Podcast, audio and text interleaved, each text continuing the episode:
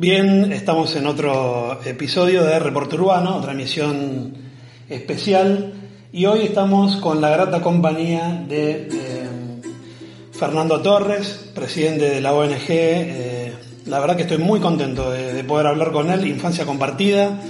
Eh, hemos colaborado todos, como podemos, para que hechos como el que conocemos hoy y vemos permanentemente eh, respecto al tratamiento del área Lucio y la tremenda violencia que hay con nuestros niños, eh, y él ahora nos va a profundizar y contar más, como miembro del Consejo Directivo de una, yo creo que la más reconocida ONG acá en Argentina y proyectada también en Latinoamérica, así que le, le vamos a dar la bienvenida. Fernando, ¿cómo estás?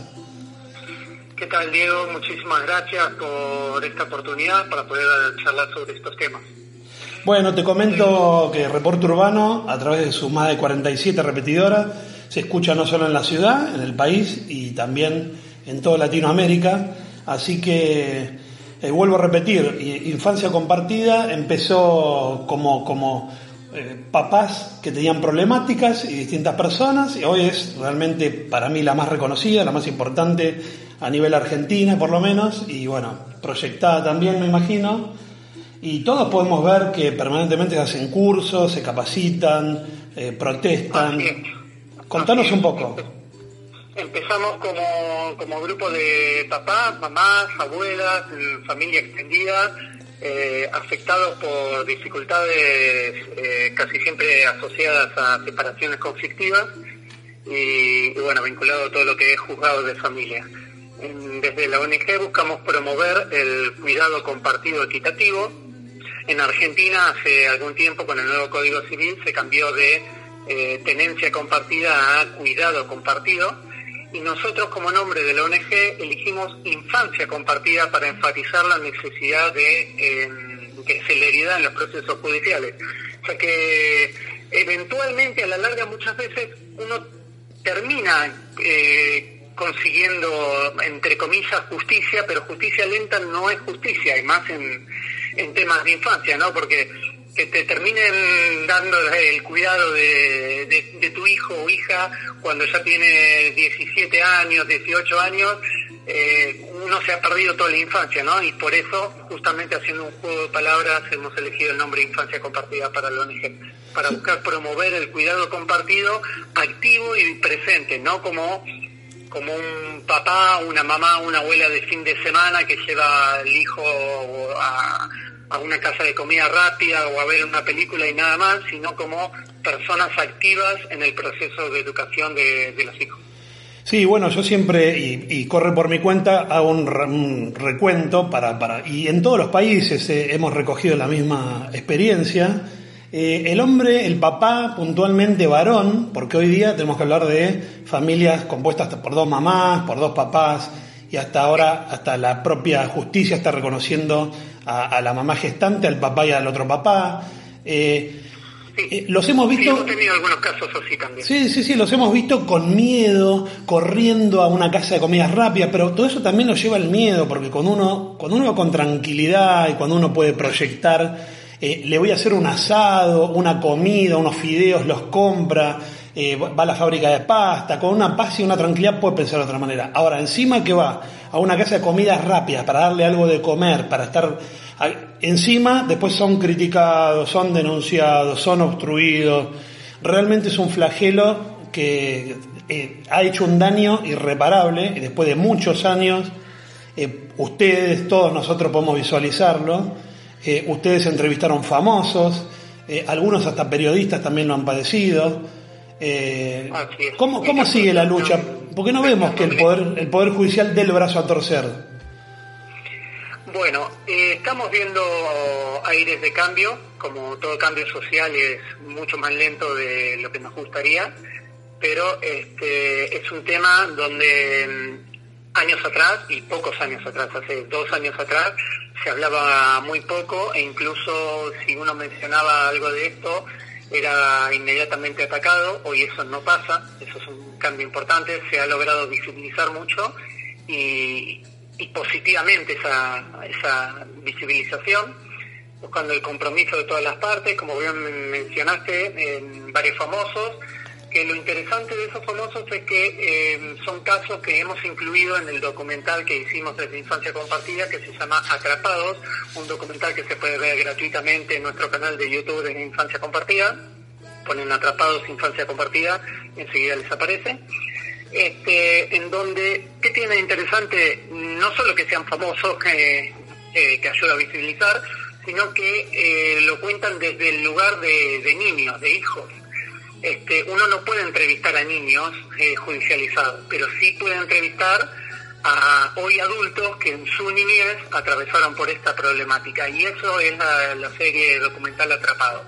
Está el caso de Rolly Serrano, el de Gastón Recondo, también de Santo, Cecilia Dopazo. Todos ellos cuentan cómo les eh, hacían decir en el colegio que su papá estaba muerto o, que este, en el caso de Cecilia Dopazo, que estuvo impedida de contacto viviendo en Estados Unidos, cuando regresó, em, había siendo chiquita había perdido parte del habla, de, la costumbre de hablar en castellano y, hasta eso le daba vergüenza de contarle a papá, que, el papá le hacía una pregunta y no sabía cómo contestarle en castellano y le daba vergüenza eso, o, Gastón Recondo que contaba que en la casa de mamá tenía que poner los cubiertos de una manera en la casa de papá los cubiertos de otra manera, eh, demostrando una clara sobreadaptación a lo, a lo que tenía que vivir. Este, se supone que, que uno intenta a ver, no, vamos a, hacer, a caer en el, en, el ridículo de pretender que una separación sea un lecho de rosas, una separación por algo sea, ¿no? Hay una ruptura de la pareja, pero hay que dejar a los, no, a los hijos afuera de, todos los conflictos de los adultos. Bueno, esto corre por mi cuenta. Igual debería la separación ser entre gente adulta y civilizada. Somos adultos civilizados para casarnos, le contamos siempre a nuestros oyentes, hay que ser adulto y civilizado a todos y cada uno de los que están escuchando, no solo para separarse, sino también cuando nos vienen a pedir un consejo, no porque no le pagó la cuota alimentaria, eso es otra cosa. Tiene que ver al papá, a la mamá, a los abuelos, a los tíos, tiene que crecer en un ambiente sano, tienen que estar lo más acompañados posible, eh, por todo el ámbito en el que se crió hasta ahora lo, mayor posible, después si se muda, si está un poco y un poco es otra cosa. Pero bueno, sí, los que vimos atrapados realmente es excelente y refleja, refleja todo esto que vos contás. Eh, eh, fue muy dura la lucha, te cuento también experiencia personal, porque nos han tirado con todo, viste, que no, que no había falsas denuncias, que no había impedimento de contacto, que no existía el síndrome de alienación parental, que no se podía decirle síndrome, que no se podía decirle alienación parental, eh, que, era una cuestión de género también, eh, que algunos, algunos de los integrantes de algunas ONG eh, se comprometían porque estaban denunciados, otros porque vendían, eran abogados y vendían servicios, otros porque hacían cuestión de política, pero no importa, acá siempre el eje y se pone y lo ponemos todos en niños, niñas y adolescentes o como quieran llamarlo. ¿Esto es así o no? Sí, exactamente. Em, cuestiones de género en lo que es eh, el juzgado de familia es tremendo porque... Em, eh, ¿Te, acordás, por ejemplo, cuando Macri era presidente que le decían le, pegan por izquierda y le pegan por derecha? Sí, sí, sí. Era una frase que se decía en los medios. Bueno, con bueno, con género en, en tema de familia pasa algo parecido, digamos. Tanto eh, quienes tengan pensamientos de, un lado o de otro, feministas o machistas, este, terminan perjudicando a la niñez. Porque, por ejemplo, en una etapa inicial, este, hay unas leyes de, protección de, de, la mujer que son necesarias, pero lamentablemente estas leyes permiten ser utilizadas eh, de manera no ética, de manera como, armas, digamos, ¿no?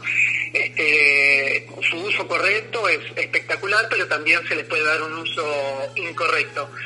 Y cuando esto ocurre, en toda una primera etapa, eh, uno es afectado por ese costado, digamos, por el, por el costado feminista, y, el feminista malentendido, ¿no? ¿no? No el feminismo sano, el feminismo correcto, eh, y, cuando uno avanza y demuestra que bueno que todo lo dicho no, no fue tal y que este que esa criatura pide ver al papá eh, se encuentra con que también recibe golpes del otro lado, de, lo que sería el modelo eh, tradicional o el, o el modelo machista, porque uno se encuentra con que, bueno, está bien, podés ver a tu hijo o a tu hija, pero un ratito el fin de semana. Entonces, este, y, eso eh, es, el otro lado, digamos, la vereda del frente, es la vieja escuela. El, poner al papá en, en, el rol de con que lo vea un ratito está bien. Te cuento una, una pequeña anécdota de personal. En mi proceso judicial este, ocurrió que a mi hija hubo que internarla por peritonitis, una, imponderable dentro del proceso, y el secretario juez autoriza que yo vaya a ver a mi hija todos los días una hora. En la primera audiencia, luego de esta situación, luego de la alta médica, eh, se me acerca el secretario del juzgado, para la gente les cuento que el secretario del juzgado es el, número dos dentro del juzgado, es la mano derecha del juzgado, eh, la mano derecha del juez me dice, así inflando el pecho, ¿viste lo que te conseguí? Que vieras a tu hija todos los días una hora. Y yo lo miro fijo y le digo, no, no, no, no, no me consiguió ver a mi hija todos los días una hora. Usted me prohibió ver a mi hija todos los días 23 horas, porque en una situación de normalidad yo me pido licencia quedo a dormir con mi hija, ni loco dejo a mi hija internada sola en el sanatorio. Exacto. Este, entonces, eh, eh, hay una visión en los juzgados que es muy adultocéntrica, ¿no? Es una visión desde, con perspectivas de niñez, justamente, poniendo a los niños en primer lugar y, también muy, muy retrasada, ¿no? Como que... Eh, eh, eh, con estas cuestiones como la que mencioné recién y tomando bandos y demás, el único bando que tiene que estar, como vos comentaste hace un ratito, es el de los niños. Sí, bueno, eh, yo conté mil veces una anécdota que tenía una audiencia tras otra y el juez me dice, no, lo que pasa que la mamá eh, la mamá, la mamá, y le digo, mire doctor, ahora tengo otra audiencia donde hay dos mamás, yo quiero que usted me ayude porque la verdad que no sé qué hacer. ¿Cuál es más mamá? ¿Cómo me doy cuenta cuál es más mamá de la otra? Porque una pide por un lado y la otra pide por otro. ¿Cómo hago para darme cuenta? El juez se quedó congelado porque me, dice, ah, son, casos, son casos nuevos que se están dando. Claro, le digo, no va mal lo de la mamá y todos aprendimos, estudiamos que las convenciones de derechos de los niños, cuando hicieron la toda la reunión de la Haya, bueno, el, seno materno era sagrado y la madre por tener un seno materno y maternar entonces tenía otra y no trabajaba, bueno, va cambiando el mundo y hay que adaptarse a esos cambios. Y si vos tenías la posibilidad de pedirte los las 24 horas para estar con tu hija, obviamente tenía que haber, eh, tenía que haber sido así, tenía que haber sido así y no que, que el secretario te diga, pero bueno, son anécdotas y en base a todas estas anécdotas crecemos. El punto es que el secretario incluso creía, o sea, lo veía como algo bueno. Claro. O sea, ni, siquiera detectaba la gravedad y es, es un funcionario público, digamos. Es, es como eh, hace falta mucha capacitación. Y, bueno, esperemos eh, que, eh, mencionaste vos la ley Lucio también, este, la ley Lucio, entre que ya tiene eh, fue aprobada en el día de ayer en diputados, tiene media sanción por unanimidad. En, uno de esos puntos este, eh, dice justamente el tema de capacitación obligatoria a todos los funcionarios, eh, personal educativo y de salud. Exactamente parecido a la ley de Micaela, que lamentablemente después de una tragedia, los diputados siempre durmiendo, después de las tragedias reaccionan y eh, accionan, ¿no? Por pedido de la gente, por iniciativas de, de las ONG como, como Infancia Compartida. Eh, realmente una, una, cosa que debería también cambiar. Deberían tener proyectos y ver un poco más de la realidad antes que pase una tragedia.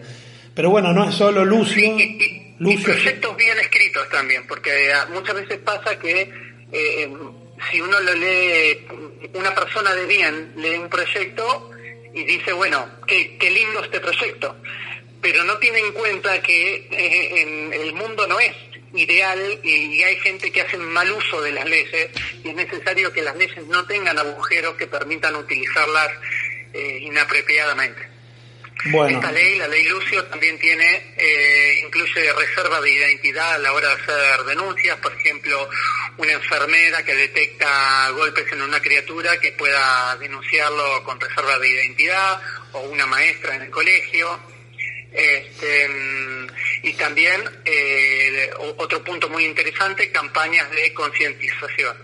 No define la ley estas, este, estas cuestiones, no las campañas, las capacitaciones, eh, cómo, cómo van a ser implementadas, ¿no? Después va a haber que hacer fuerza y trabajar para que sea una correcta implementación. Sí, Pero en principio es un paso muy importante. Puntualmente en el caso de Lucio fallaron todas las alertas. Hemos entrevistado acá al abuelo. Eh, así que todas las alertas fallaron en la escuela, en el hospital, en todos los centros que lo atendieron. Y, y, haciendo hincapié en lo que dijiste hace un ratito, que, no, que bueno, a veces lamentablemente hay gente que busca la beta, eh, Yo participé de un caso muy importante que fue cuando secuestran, secuestran, le decimos nosotros, un menor en Aruba y con una beta de la ley la chica lo trajo acá, pero falló todo, falló Migraciones Argentinas, falló el Ministerio Tutelar del Menor en Aruba. Bueno, después de una lucha muy importante cambiamos la legislación allá, llevamos una parte del Código Civil, ya lo hemos contado varias veces acá también en la radio, eh, así que en, en distintos medios también, pero bueno, lo importante es siempre obrar de buena fe a todos Ahora te voy a pedir puntualmente un mensaje para todos los que nos están escuchando, porque todos tenemos amigos, hermanos, amigas, hermanas, y siempre tenemos que dar un mensaje positivo. Los nenes tienen que estar, nenes, nenas, tienen que estar en contacto con toda la familia. Y toda la familia es, aunque no te guste tu expareja, aunque estés enojado, tiene que tener contacto. Aunque no te guste que le cocinó fideo y que le dio un pancho, tiene que tener contacto. No hagamos de una estupidez que sufran los nenes, que, realmente está comprobado que las consecuencias son tremendas. Exactamente, y el ejemplo ese chiquito que dijiste del Pancho refleja muy bien la realidad, porque algo, eh, a, mi, a mi parecer, equivocado a veces en la comunicación, es que se habla mucho de del caso fuerte, ¿no? De, que, de, la cosa grave, del abuso o no abuso, o de, o, de mm, un, caso de asesinato, y no se habla de lo más mundano y, trivial y que pasa un montón y lastima un montón, como que esas peleas cotidianas que, que mencionaste, como si le, qué comida le dio, si es sano o no es sano, o si el talle de las zapatillas está bien, transforman, eh, o sea, hay que tratar de descomprimir, no, no de escalar. Eh, incluso, incluso el, el, hacer parte de, la educación al otro hace, puede haber una primera etapa de, de torpeza, llamémoslo así, este, pero hace que justamente se vaya eh, eh, incorporando más. Por, eh, por ejemplo, la otra vez veía un debate de gente de que si sabían o no sabían colocar bien los pañales. Y si nunca dejan que coloquen los pañales, no van a aprender. No, los vas a ver, claro, no vas a saber colocarlos. Este, empezar porque, por dejar que se los coloque y, a lo sumo guías algo y si alguna vez queda medio mal, bueno, no es el fin del mundo, ya eventualmente aprenderá. Pero, digamos, demos el espacio eh, de, ese crecimiento, de ese aprendizaje. Sí, sí, sí, sí, sí, es muy importante y sobre todo, vuelvo a repetir, estamos ahora enfocando en el mensaje a todos los que escuchan. No le llenemos la cabeza al amigo, a la amiga, no, no se lo dejes ver, no esto, uh, mirá la ropa, el color que le eligió, no importa, es lo que pudo, es lo que supo, es lo que le nació, es lo que había. Eh, al revés, vos si fomentás que del otro lado le den lo que pueden, cada vez le van a dar más y lo van a disfrutar más. Y, eh, eh, es así, es la, semilla del amor.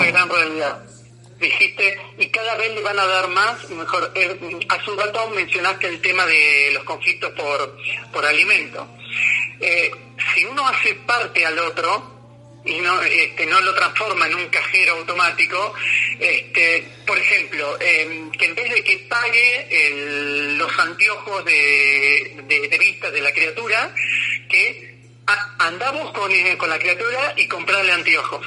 O sea, que, que sea una actividad, que, que buscarle el compromiso, no, no, no, no, no, el, no solo el pago de eso, sino que, que sea parte, o que vaya y pague eh, el colegio en el colegio. Yo, algo que noto mucho con ese tema es que es la sensación eh, que es equivocada, ¿no? Porque un billete de 100 en el bolsillo izquierdo es exactamente igual que un, billete de 100 en el bolsillo derecho, vale lo mismo. Entonces, creer que lo que uno paga de cuota no va a la criatura, eh, no siempre es algo que haya una malversación no muy muy absurda, pero no, no, no es adecuado creer eso. Pero una forma simple del otro lado de subsanar eso es, bueno, está bien, pagar la cuota del colegio vos en vez de transferirme a mí para que la pague, por ejemplo. Entonces, de esa manera, este, se, incluye en el día a día de la otra persona y se sale de ese lugar tóxico y se empieza a, construir algo mucho más, eh, mucho más positivo. Bueno, fíjense las palabras que decimos. Eh, lugar tóxico, construir, incluir, compromiso, eh, tiene que ser así. Estamos realmente como sociedad últimamente parece muy mal educados, eh, mal aprendidos, como quieran llamarlo. A mí me gusta hablar fácil, los que me conocen lo saben. No me gustan las vueltas, los tecnicismos, porque si no, hablamos de derecho de la infancia, derecho de la niñez, derecho a niño, niña, adolescencia. Le vamos a seguir cambiando, y, cambiando los nombres y los problemas van a seguir estando. Así que eh, hay que construir hay que incluir, participar al otro, tolerar, tolerar lo que había para comer, tolerar el color que le eligió, aceptar, porque todo, eh, ahí te hablo a vos papá, a vos mamá, toda tu, tu frustración se la estás trasladando al chico, todo tu enojo, se lo estás trasladando a un niño que tiene que estar jugando, tiene que estar contento, contenido, feliz, hacer cosas de nene, no estar con los pelos de punta, agresivo, nervioso, esperando a ver qué va a decir la madre, qué va a decir el padre, tenso. Así que bueno, aflojemos todos un poquitito y, siempre mi crítica es eh, la falta de compromiso, ya sea a los padres, a los abuelos, a los jueces, a los policías. Muchos no saben qué hacer, muchos, eh, y no es por cobardía, sino porque eh, a veces me pongo también del lugar, de los, del lugar de los funcionarios judiciales que están abarrotados de denuncias, abarrotados de causas, pero bueno, entre todos tenemos que sumar para que todo esto termine, sea leve y prácticamente no exista más. Así es, así es. Hace un ratito habías mencionado eh, la alienación parental y como un tema sensible. Alienación parental es un tema muy muy amplio, este, no sé bien cómo estamos de tiempo, pero em, para decirlo también en palabras sencillas, es el, el hablarle mal a la criatura de, la otra parte. El, por ejemplo, el tu papá no te quiere, o el tu papá formó una nueva familia, o y, por eso te abandonó, y que incluso es muy fácil también em, eh, elaborarlos desde la mentira. Por ejemplo, eh, supongamos que eh, el día, no sé, martes, este, el padre no tenía que buscar a la criatura y sin embargo le, dicen, uy, hoy te va a llevar al cine y después le dicen, ay, no te llevó y el padre ni siquiera ni, ni, siquiera, estaba programado, claro. claro. Entonces de alguna manera va eh, poniendo una carga negativa en la cabecita de esa criatura hacia el papá o la mamá también. Bueno, pero el que hace eso, y me hago cargo, es una bajeza absoluta y no es una persona adulta. Realmente tiene que, tiene que aprender y cuestionarse. Ya no puede educar a un menor si hace eso. Realmente ya dejémonos de bajeza, lo decimos permanentemente. Eh, no pueden hacer eso. Realmente yo, yo sé qué sucede, Fernando, te entiendo, pero esa, esas son bajezas, gente con odio, eh, no, no, no. Acá hablamos permanentemente de lo positivo y de, que no ocurran estas cosas, pero sí ocurren. Ocurren. Así es. Hoy, 17.30, en la Facultad de la UMA, el doctor Miesagi va a estar presentando su libro de alienación parental. Eh, dando una charla de acceso libre y gratuito. Bueno, y podemos, podemos ver eh, Infancia Compartida en todas las redes, búsquenlo, que siempre anuncian, por ejemplo, el 23 de noviembre creo que hay una... Así es el 23 de noviembre, el 23 de noviembre, con motivo del Día Internacional de los Derechos del Niño, em, eh, se hace una, una, marcha que ya es tradicional dentro de la ONG, que se, la venimos haciendo todos los años, eh, por el cuidado compartido equitativo, que eh, vamos a los tres poderes. Arrancamos en Congreso Nacional 16-30 horas y luego vamos a tribunales y a Casa Rosada.